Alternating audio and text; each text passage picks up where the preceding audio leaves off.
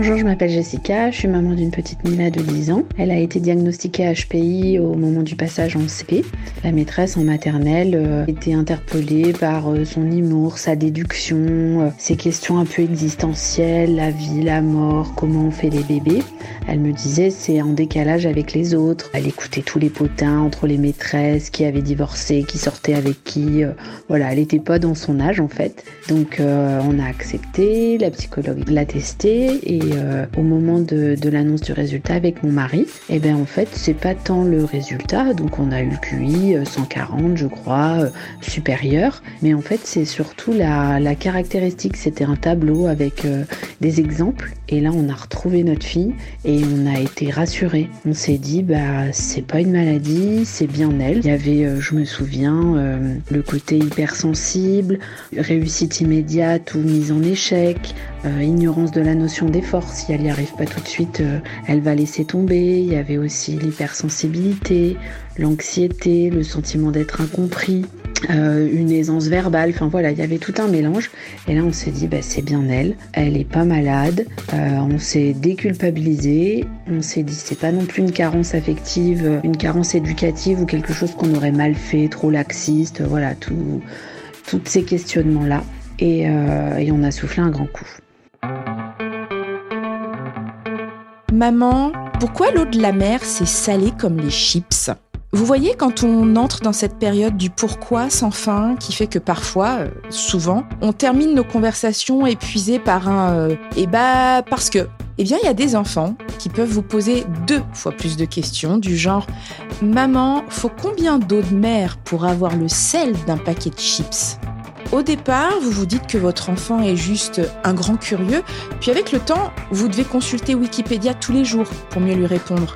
Il a un désir de connaissance qui n'a pas de limite, mais à côté de tout cela, il fait preuve d'une grande sensibilité et pour cause. Le monde qui l'entoure peut facilement l'angoisser s'il ne trouve pas les explications nécessaires à tout ce qui bouillonne dans sa tête alors votre enfant a peut-être un HPI, un haut potentiel intellectuel, une particularité qui touche environ 2% de la population. Alors qu'entend-on par haut potentiel? C'est quoi un enfant surdoué? Et surtout comment on l'accompagne pour le nourrir mais aussi pour l'apaiser? Monique de Kermadec, psychologue clinicienne et psychanalyste, spécialiste des enfants et adultes surdoués depuis plus de 20 ans et auteur de nombreux ouvrages sur le sujet tels que L'enfant précoce aujourd'hui, le préparer au monde de demain, va répondre à nos interrogations pour aider les parents de ces fameux petits zèbres à s'épanouir sereinement. Bonjour, je suis Dorothée Saada, la maman curieuse qui pour parents cherche comme on fait chez les autres pour vous aider à trouver des solutions avec vos enfants. Bienvenue dans ce nouvel épisode de notre podcast Parents galère sa mère, un épisode il serait pas HPI ce petit. Bonjour Monique de Kermadec. Bonjour Dorothée. Et merci d'être parmi nous aujourd'hui pour répondre à ces questions si importantes que, que nos, lecteurs et nos auditeurs se posent. Alors, j'en ai un peu parlé dans mon introduction. C'est quoi tout d'abord un enfant HPI On entend aussi parler d'enfants précoces, d'enfants surdoués, de zèbres. Il y a des différences? Faites bien de poser la question. Je crois qu'au cours des années, on a montré un certain embarras avec le mot surdoué. Parce qu'au début, on les appelait des enfants surdoués. Et euh, la connotation de quelque chose de supérieur a fait qu'on s'est mis à parler d'enfants précoces. Ce n'est que plus récemment qu'on a parlé de petits zèbres. Mais ceci montre bien notre difficulté à mettre un mot sur une spécificité. Et pour en finir, moi je dis que chacun doit adopter le mot qui lui convient. Donc on parle beaucoup aujourd'hui de haut potentiel intellectuel, hein, c'est ce qu'on ce qu'on entend le, plus. Euh, on en parle vraiment ces dernières années, euh, mais pas tellement finalement auparavant. Enfin, je sais que voilà, moi quand j'étais petite, ma génération, on n'en parlait pas. Euh, qu'est-ce qu'on disait de ces enfants auparavant? On n'en parlait pas vraiment, parce que j'entends des parents qui, en consultation, me disent mais, mais pourquoi mes parents n'ont rien fait? Dans les faits, on a commencé à en parler en 95 en France avec la marche du siècle de Cavada les Français ont découvert ce que c'était qu'un enfant précoce. Jusque-là, il pouvait y avoir quelques consultations qui étaient faites à l'occasion, comme ça, à la demande de l'école ou d'un parent, mais ce n'était pas un sujet de préoccupation. C'est quelque chose qui nous vient malgré tout des États-Unis, où depuis longtemps on s'occupe de la précocité des enfants. Ça touche, je disais, 2% de la population, donc c'est ça à peu près? Oui, tout à fait. 2% d'un groupe d'âge. Il est important de le savoir. Quand un enfant passe un test, il n'est pas comparé à tous les enfants. Il est comparé aux enfants qui ont le même âge que lui. Mhm. Et chez les enfants jusqu'à l'âge adulte, le groupe d'âge est très petit, ce sont des groupes de trois mois. Quels sont les signes qui, peuvent nous mettre euh, à nous parents la, puce à l'oreille? Et surtout on, peut le déceler à partir de quel âge? Alors, vous l'avez tout de suite annoncé tout à l'heure. Je dirais que le premier critère, c'est la curiosité. on le voit même chez les petits bébés, le regard qu'ils peuvent avoir si jeune, sur le monde. Regardez les enfants dans les poussettes dans la rue, vous en verrez qu'ils sont absolument curieux de tout. D'autres qui se laissent balader. Se laissent vivre. Hein. il y a la curiosité, il y a une certaine intensité. Très tôt, le parent sent que l'enfant, je dirais, a cette euh, énergie intérieure à aller chercher, à découvrir, à poser des questions. Il a accès à la parole assez tôt, mais nous savons que euh, parfois, c'est vrai que le langage vient un peu plus tard. Généralement, c'est quand même un accès à un vocabulaire assez complexe et tôt qui donne aux parents l'impression que l'enfant se démarque des autres.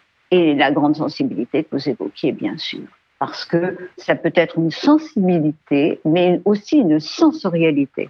Vous avez des enfants qui sont très sensibles au bruit, au toucher, aux odeurs. Hmm?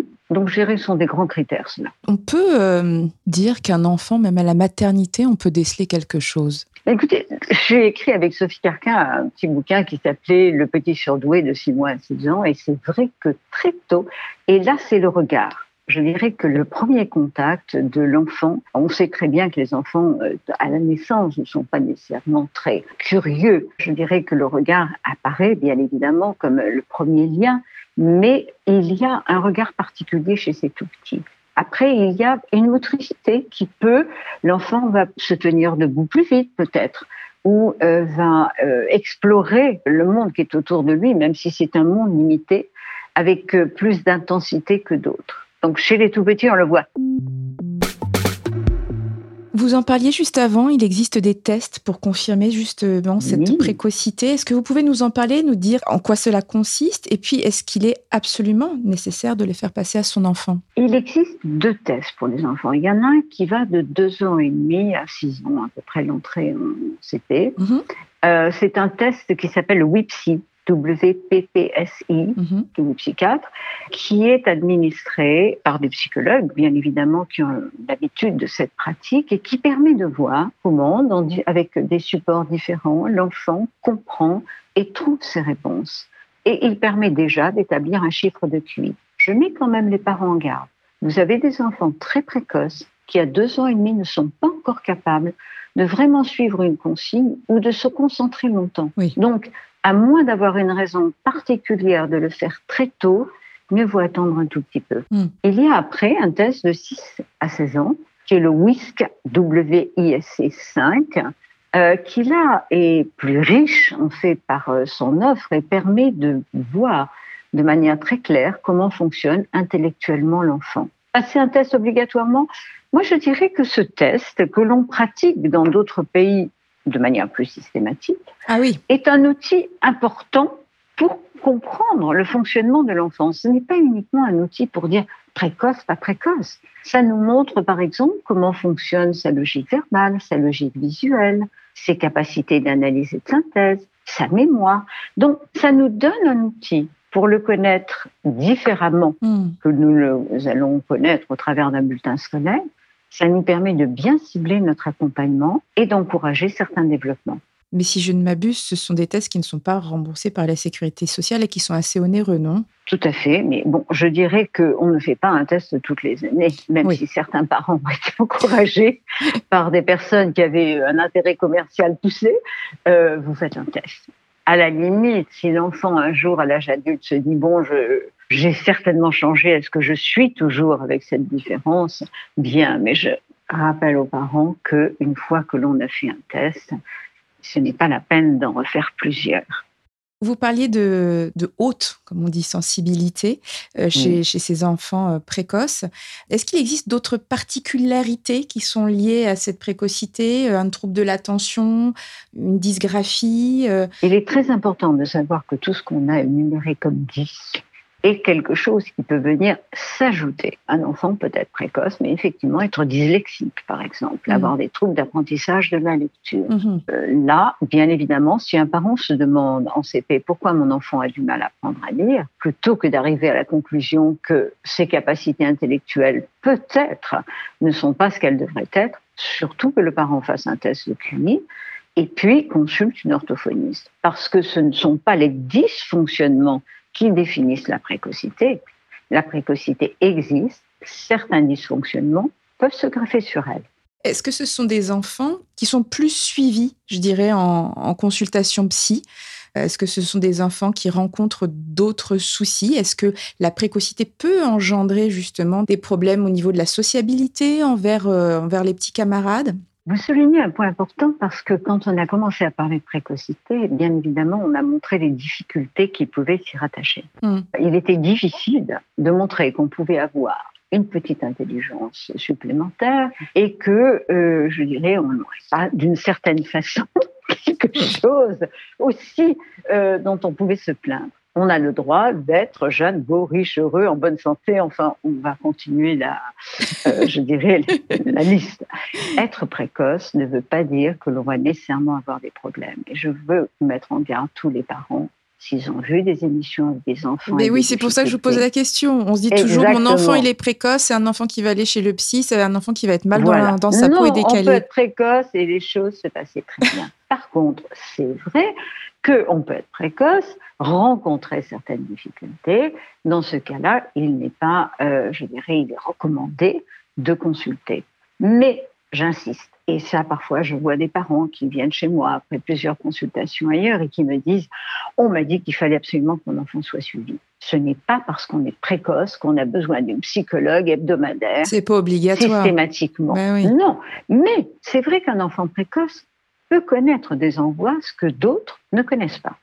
J'ai mis vos exemples tout à l'heure. Un jour, j'ai une petite fille qui m'a dit, mais la maîtresse, elle ne m'a pas dit, mais je lui ai demandé, si la Terre s'arrête de tourner, qu'est-ce qu'on va devenir? Est-ce qu'on tombe toujours? Qu'est-ce qui se passe? Oui, ce sont des enfants pour qui on n'a pas toujours de réponse. C'est ça qui peut être angoissant hein. pour eux. Oui, mais que le parent ne s'angoisse pas, qu'il dise à l'enfant, mais c'est merveilleux, c'est très bien que tu poses cette question. On va chercher, on va essayer d'imaginer. Et ce qui est merveilleux aussi dans la vie, c'est qu'il nous reste toujours des questions auxquelles nous souhaitons des réponses et nous pouvons chercher ensemble. Il ne faut pas s'inquiéter tout de hmm. suite. Donc, oui, je dirais que l'enfant va avoir besoin d'un certain retour paisible du parent. Si le parent s'angoisse de ne pas avoir la réponse, euh, l'enfant va le sentir.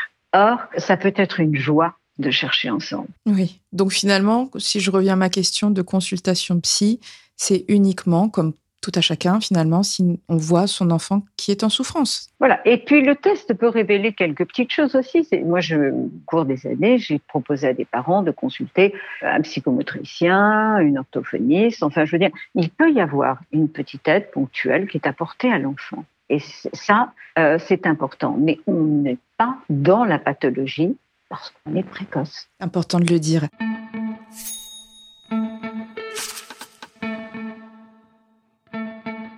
J'ai lu, euh, ça m'a étonné, que hum, on diagnostiquait plus de petits garçons à haut potentiel que de petites filles. Est-ce que vous pouvez nous expliquer pourquoi? Oui, ben, je vais vous dire, c'est quelque chose qui change fort heureusement. Au début, les parents consultaient beaucoup pour leur fils parce que les études, la réussite professionnelle du garçon étaient considérées comme très importantes. Mais je dirais aussi peut-être parce qu'une fois qu'on a testé le frère, on se dit pourquoi pas tester la sœur. Mais avec le temps et le fait que chez nous, quand même en France, on considère que les filles sont destinées à faire des études supérieures, les parents ont accepté cette idée. Si on testait plus les garçons, c'est que bien souvent, ils étaient moins scolaires. Donc, il y avait effectivement des résultats qui interpellaient, et on allait voir chez la psy si tout se passait bien intellectuellement mhm. pour ce petit garçon. Les filles, elles comprennent très tôt comment faire plaisir à la maîtresse, elles sont bonnes élèves, donc on consultait moins pour elles. Aujourd'hui, on est arrivé à peu près à un équilibre. Tant mieux, heureusement. Et vous disiez que on pouvait tester dans les fratries parce qu'un enfant qui est HPI, est-ce que ça veut forcément dire qu'on doit tester les autres enfants et que ses frères et sœurs ont également une précocité? Alors, Le on doit me paraît un petit peu excessif, mais il est vrai que on a noté que dans une fratrie, lorsqu'il y avait un enfant précoce, il pouvait très bien y en avoir d'autres, avec des personnalités différentes. Donc un enfant va être très extraverti et mettre en avant sa précocité, un autre peut être introverti et se fondre dans le paysage et les parents ne pensent pas à le tester. Mais il y a plusieurs raisons pour tester les enfants d'une fratrie. Parce que, et ça je l'ai vu par rapport aux adultes qui viennent me voir, c'est pourquoi a-t-on testé ma sœur et on m'a pas testé moi? Est-ce que ça veut dire que pour moi, on n'avait pas un regard qui euh, sous-entendait que moi aussi j'avais des attitudes ben intellectuelles? Hmm? Donc, testez vos enfants, mais alors je vous en prie, ne faites pas une réunion familiale pour donner les cuits des uns et des autres et inciter les enfants à se comparer. Le test de chaque enfant est quelque chose qui est très privé. C'est entre vous et votre enfant. Et ne, surtout, ne courez pas le risque de les mettre en compétition en leur disant ta sœur a 145 et pourquoi toi tu n'as que 130.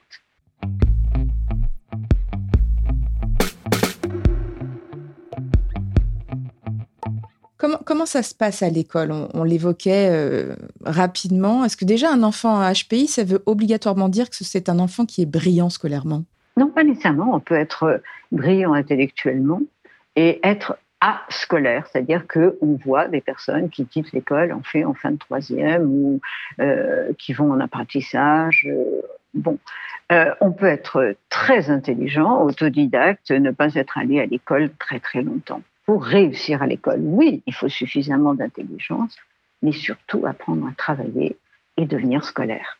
Et est-ce qu'il y a une propension hein, aux enfants justement au potentiel qui ont du mal à, suivre ce cadre de la scolarité? Moi, je dirais que quand ils sont remarqués à l'école, bien souvent, c'est en étant dissipés. Ils ont compris plus vite, ils ont terminé le travail plus vite. Ils s'ennuient. Ils s'ennuient, donc euh, ils cherchent à parler aux voisins ou ils se retournent pour regarder ce que font les autres. Enfin, euh, ils cherchent à survivre dans ce temps d'attente. Est-ce qu'en général, ce sont les enseignants qui peuvent le déceler avant nous, les parents? Dans certains cas, et il est vrai que pendant tout un temps, les parents n'étant pas suffisamment informés, un enseignant pouvait l'être et suggérer aux parents de tester un enfant, surtout lorsqu'on envisageait un saut de classe, par exemple.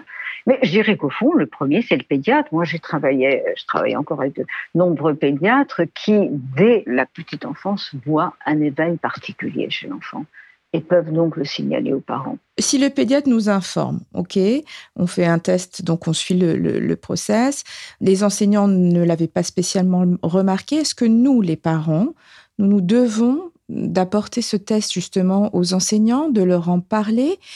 Et si oui, concrètement, qu'est-ce que ça peut changer en classe pour notre enfant d'en parler? Je dirais qu'il n'y a pas une réponse simple à cette question, tout hmm. simplement parce que parfois, c'est vrai, et je l'ai vu dans certaines écoles, lorsque le parent fait tester un enfant, il revient et il revient, euh, je dirais, avec des demandes, voire même des exigences parfois, qui est un traitement spécial de l'enfant dans cette classe par cet enseignant qui a 30 autres élèves et dont l'attention est retenue par tous. Bien sûr. Le parent, bien évidemment, a intérêt à s'informer, à voir si l'école en soi, le chef d'établissement, certains enseignants sont conscients de la précocité et de l'impact qu'elle peut avoir. Donc de mieux accompagner l'enfant précoce. J'ai vu dans le début, vous parliez de précocité en France, des parents se heurter à des écoles très réfractaires Réfractaire dans quel sens? Qu'est-ce que vous voulez bah, dire C'est-à-dire, ne nous parlez pas de ce truc-là, on en parle à la, télé, entre guillemets. Euh, ça n'existe pas. C'est à la mode, euh, mais euh, ça n'existe pas. Si votre fils ou votre fille était précoce, il aurait 20 sur 20 tout le temps. Il ne l'a pas, donc il ne l'est pas. Donc amalgame, donc c'est pas ça. Ouais, ok. Mais ça a changé, malgré tout. Mais si on en parle à l'enseignant, je pense que nous avons toujours une intention c'est-à-dire qu'attendons-nous de l'enseignant? Mm. Est-ce que nous attendons une tolérance? Est-ce que nous attendons des permissions particulières? Donc, surtout que le parent soit un petit peu plus au clair de ce qu'il attend lorsqu'il veut en parler à l'enseignant. S'il sent que l'enseignant fait un pas en arrière, mon conseil, c'est ce n'est pas la peine de continuer. Parce que votre enfant risque d'être catalogué comme le petit génie de papa et maman et ça ne sera pas nécessairement très confortable. Mais bien évidemment, vous avez le droit après de vous demander si c'est la bonne école pour votre enfant.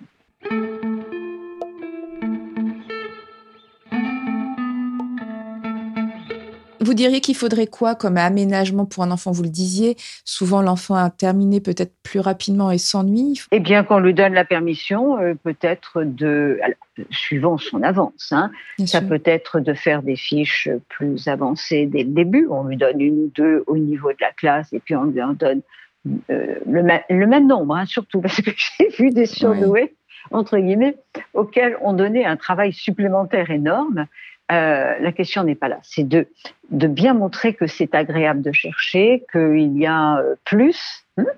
Mais certains, je dirais, ont aussi le droit d'amener un livre, une encyclopédie, quelque chose en classe, apprendre plus. L'enseignant peut demander que l'enfant fasse une présentation sur un sujet qui le passionne à la classe. Je veux dire, il y a des réponses très variées en fonction de l'importance de l'avance, de l'homogénéité ou non de l'avance, parce que s'il est très fort en calcul, tout à fait, oui. Vous allez le nourrir en arithmétique, mais vous n'allez pas le pénaliser par rapport au français, à l'orthographe et tout ça. Donc, vous voyez, il n'y a pas une simple réponse et ça doit être toujours évoqué entre les parents, le chef d'établissement, l'enseignant, si on demande, par exemple, un saut de classe. On peut être surdoué et ne jamais, jamais vouloir sauter de classe. Je mets mm. les parents en garde.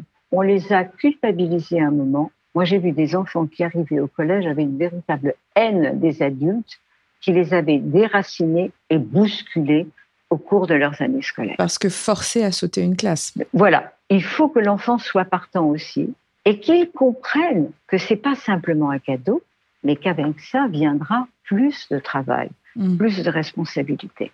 Donc bien expliquer à l'enfant ce que ça va vouloir dire, et si l'enfant est d'accord, si l'école est d'accord et que vous, vous êtes d'accord, ça marchera très bien. Mm. Si un des trois n'est pas d'accord, il risque d'y avoir un problème.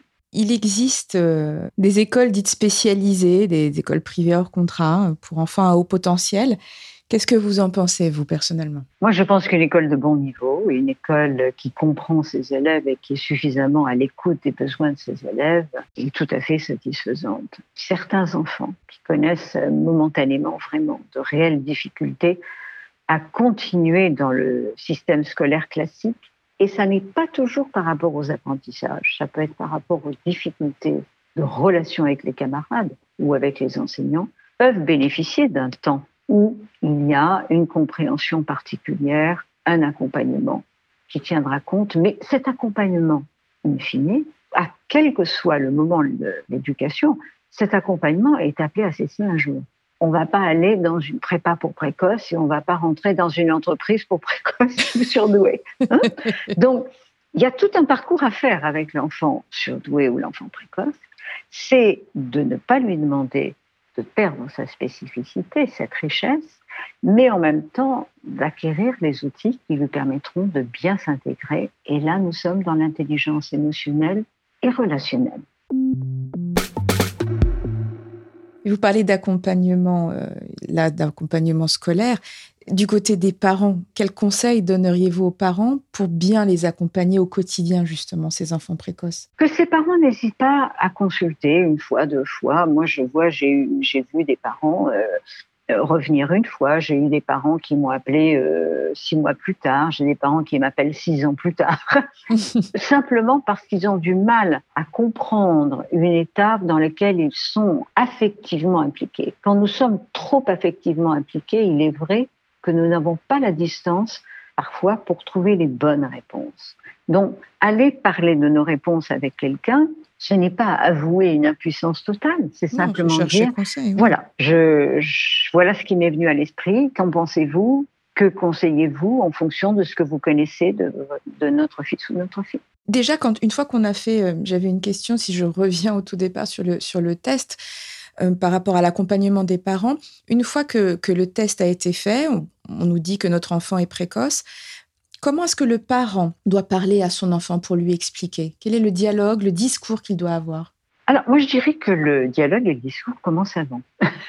Parce que vous avez tout un nombre de parents qui demandent au moment où ils prennent un rendez-vous, qu'est-ce que je dois dire à mon enfant de ce rendez-vous? Surtout ne pas dire à votre enfant, on va y aller, on va voir si tu es intelligent. non, non, euh, vous, oui, Hélas, ça arrive quelquefois. L'important, c'est peut-être de dire à l'enfant qu'ils euh, le connaissent bien, mais qu'ils ont bien évidemment envie d'en savoir plus pour pouvoir trouver pour eux les bonnes activités, bien les accompagner à l'école, bien les accompagner dans leur découverte. Et que donc, le petit travail qu'ils vont faire quand ils sont petits avec euh, la dame, monsieur qu'ils vont aller voir, va donner à papa et maman des clés pour euh, avoir plein d'idées pour eux. Quand ils sont plus grands, on peut leur dire que bien évidemment, ils vont passer un test qui va permettre de voir dans leur mode de pensée quels sont ceux qui sont les plus développés, quels sont ceux peut-être que l'on peut encourager un petit peu et qui ont peut-être un impact sur leurs résultats scolaires qui les déçoivent. Il n'y a pas de raison de rester avec des résultats décevants. Si on comprend bien ce qui est en jeu, on pourra apporter une aide ciblée.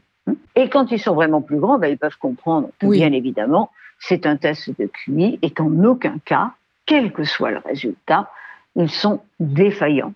L'important, c'est que nous sachions tirer au mieux profit de nos atouts, quel que soit notre QI, que nous ayons 95 de QI ou 145, si nous connaissons nos forces, nous en ferons quelque chose de positif. Ça, c'est, le travail des parents. Ça, c'est le travail de parler justement à nos enfants pour, euh, pour pouvoir les, les conforter et les apaiser. Je suppose que vous avez euh, en consultation euh, des adultes aussi qui, qui sont à, haut oh, potentiel. J'ai même le plaisir aujourd'hui de retrouver des jeunes que j'ai testés. Qui ah, ben ça, je trouve ça formidable. Alors, bah, justement, dites-nous, alors, que deviennent ces enfants donc euh, testés? Que, que, Quel genre d'adultes sont-ils pour rassurer les parents qui nous écoutent? Eh bien, euh, je dirais qu'ils continuent à se poser des questions puisqu'ils viennent me voir déjà pour commencer. C'est une platitude. Mais c'est vrai c'est surtout qu'ils ont su construire une relation de confiance avec quelqu'un, euh, qu'ils n'hésitent toujours pas à se, à se poser des questions sur eux-mêmes et sur euh, les enjeux qu'ils rencontrent en tant qu'adultes. Euh, généralement, ils ont fait de belles études. Il y en a qui se sont arrêtés plus tôt, mais plutôt pour s'engager dans une passion. Euh, je me souviens d'un jeune qui voulait devenir chef, grand chef. Son mhm. idée, c'était de devenir un jour un chef étoilé et qui a fait tout ce qu'il fallait pour intégrer une certaine école de cuisine, arriver à un certain moment de ses études, avec des parents qui ont eu la sagesse de ne pas lui barrer le chemin et qui lui ont dit c'est ta passion, vas-y. Hein?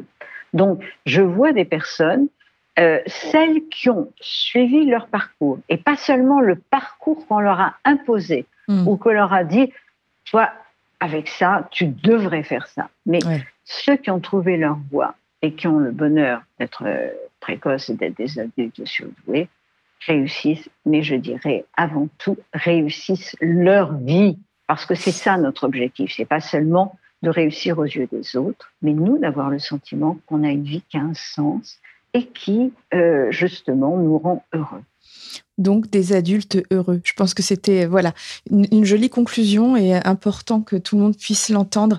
Un grand, grand, grand merci, Monique de Kermadec, pour avoir répondu à, ces questions. C'était absolument passionnant. Je vous rappelle que dans le lien du podcast, vous pourrez euh, trouver le titre du livre de Monique de Kermadec, qui en a écrit d'ailleurs bien d'autres, n'est-ce pas, sur, euh, sur la précocité. Merci, Monique. Retrouvez sur le site parents.fr tous nos témoignages et nos articles sur ce sujet. Vous pouvez nous écouter sur Spotify, Deezer, SoundCloud et toutes les plateformes de podcast. Et tous les premiers samedis du mois, Retrouvez notre nouvel épisode de Galère sa mère tout frais tout neuf à l'heure où les enfants sont au judo, à la danse ou au solfège. Si vous avez envie que l'on aborde un thème qui vous tient à cœur, mettez-nous vite 5 étoiles et envoyez-nous vos suggestions en commentaire.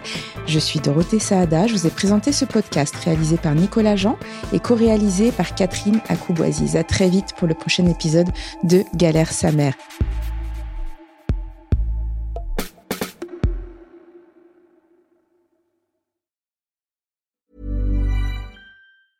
A lot can happen in three years, like a chatbot may be your new best friend. But what won't change? Needing health insurance. United Healthcare Tri Term Medical Plans, underwritten by Golden Rule Insurance Company, offer flexible, budget friendly coverage that lasts nearly three years in some states. Learn more at uh1.com.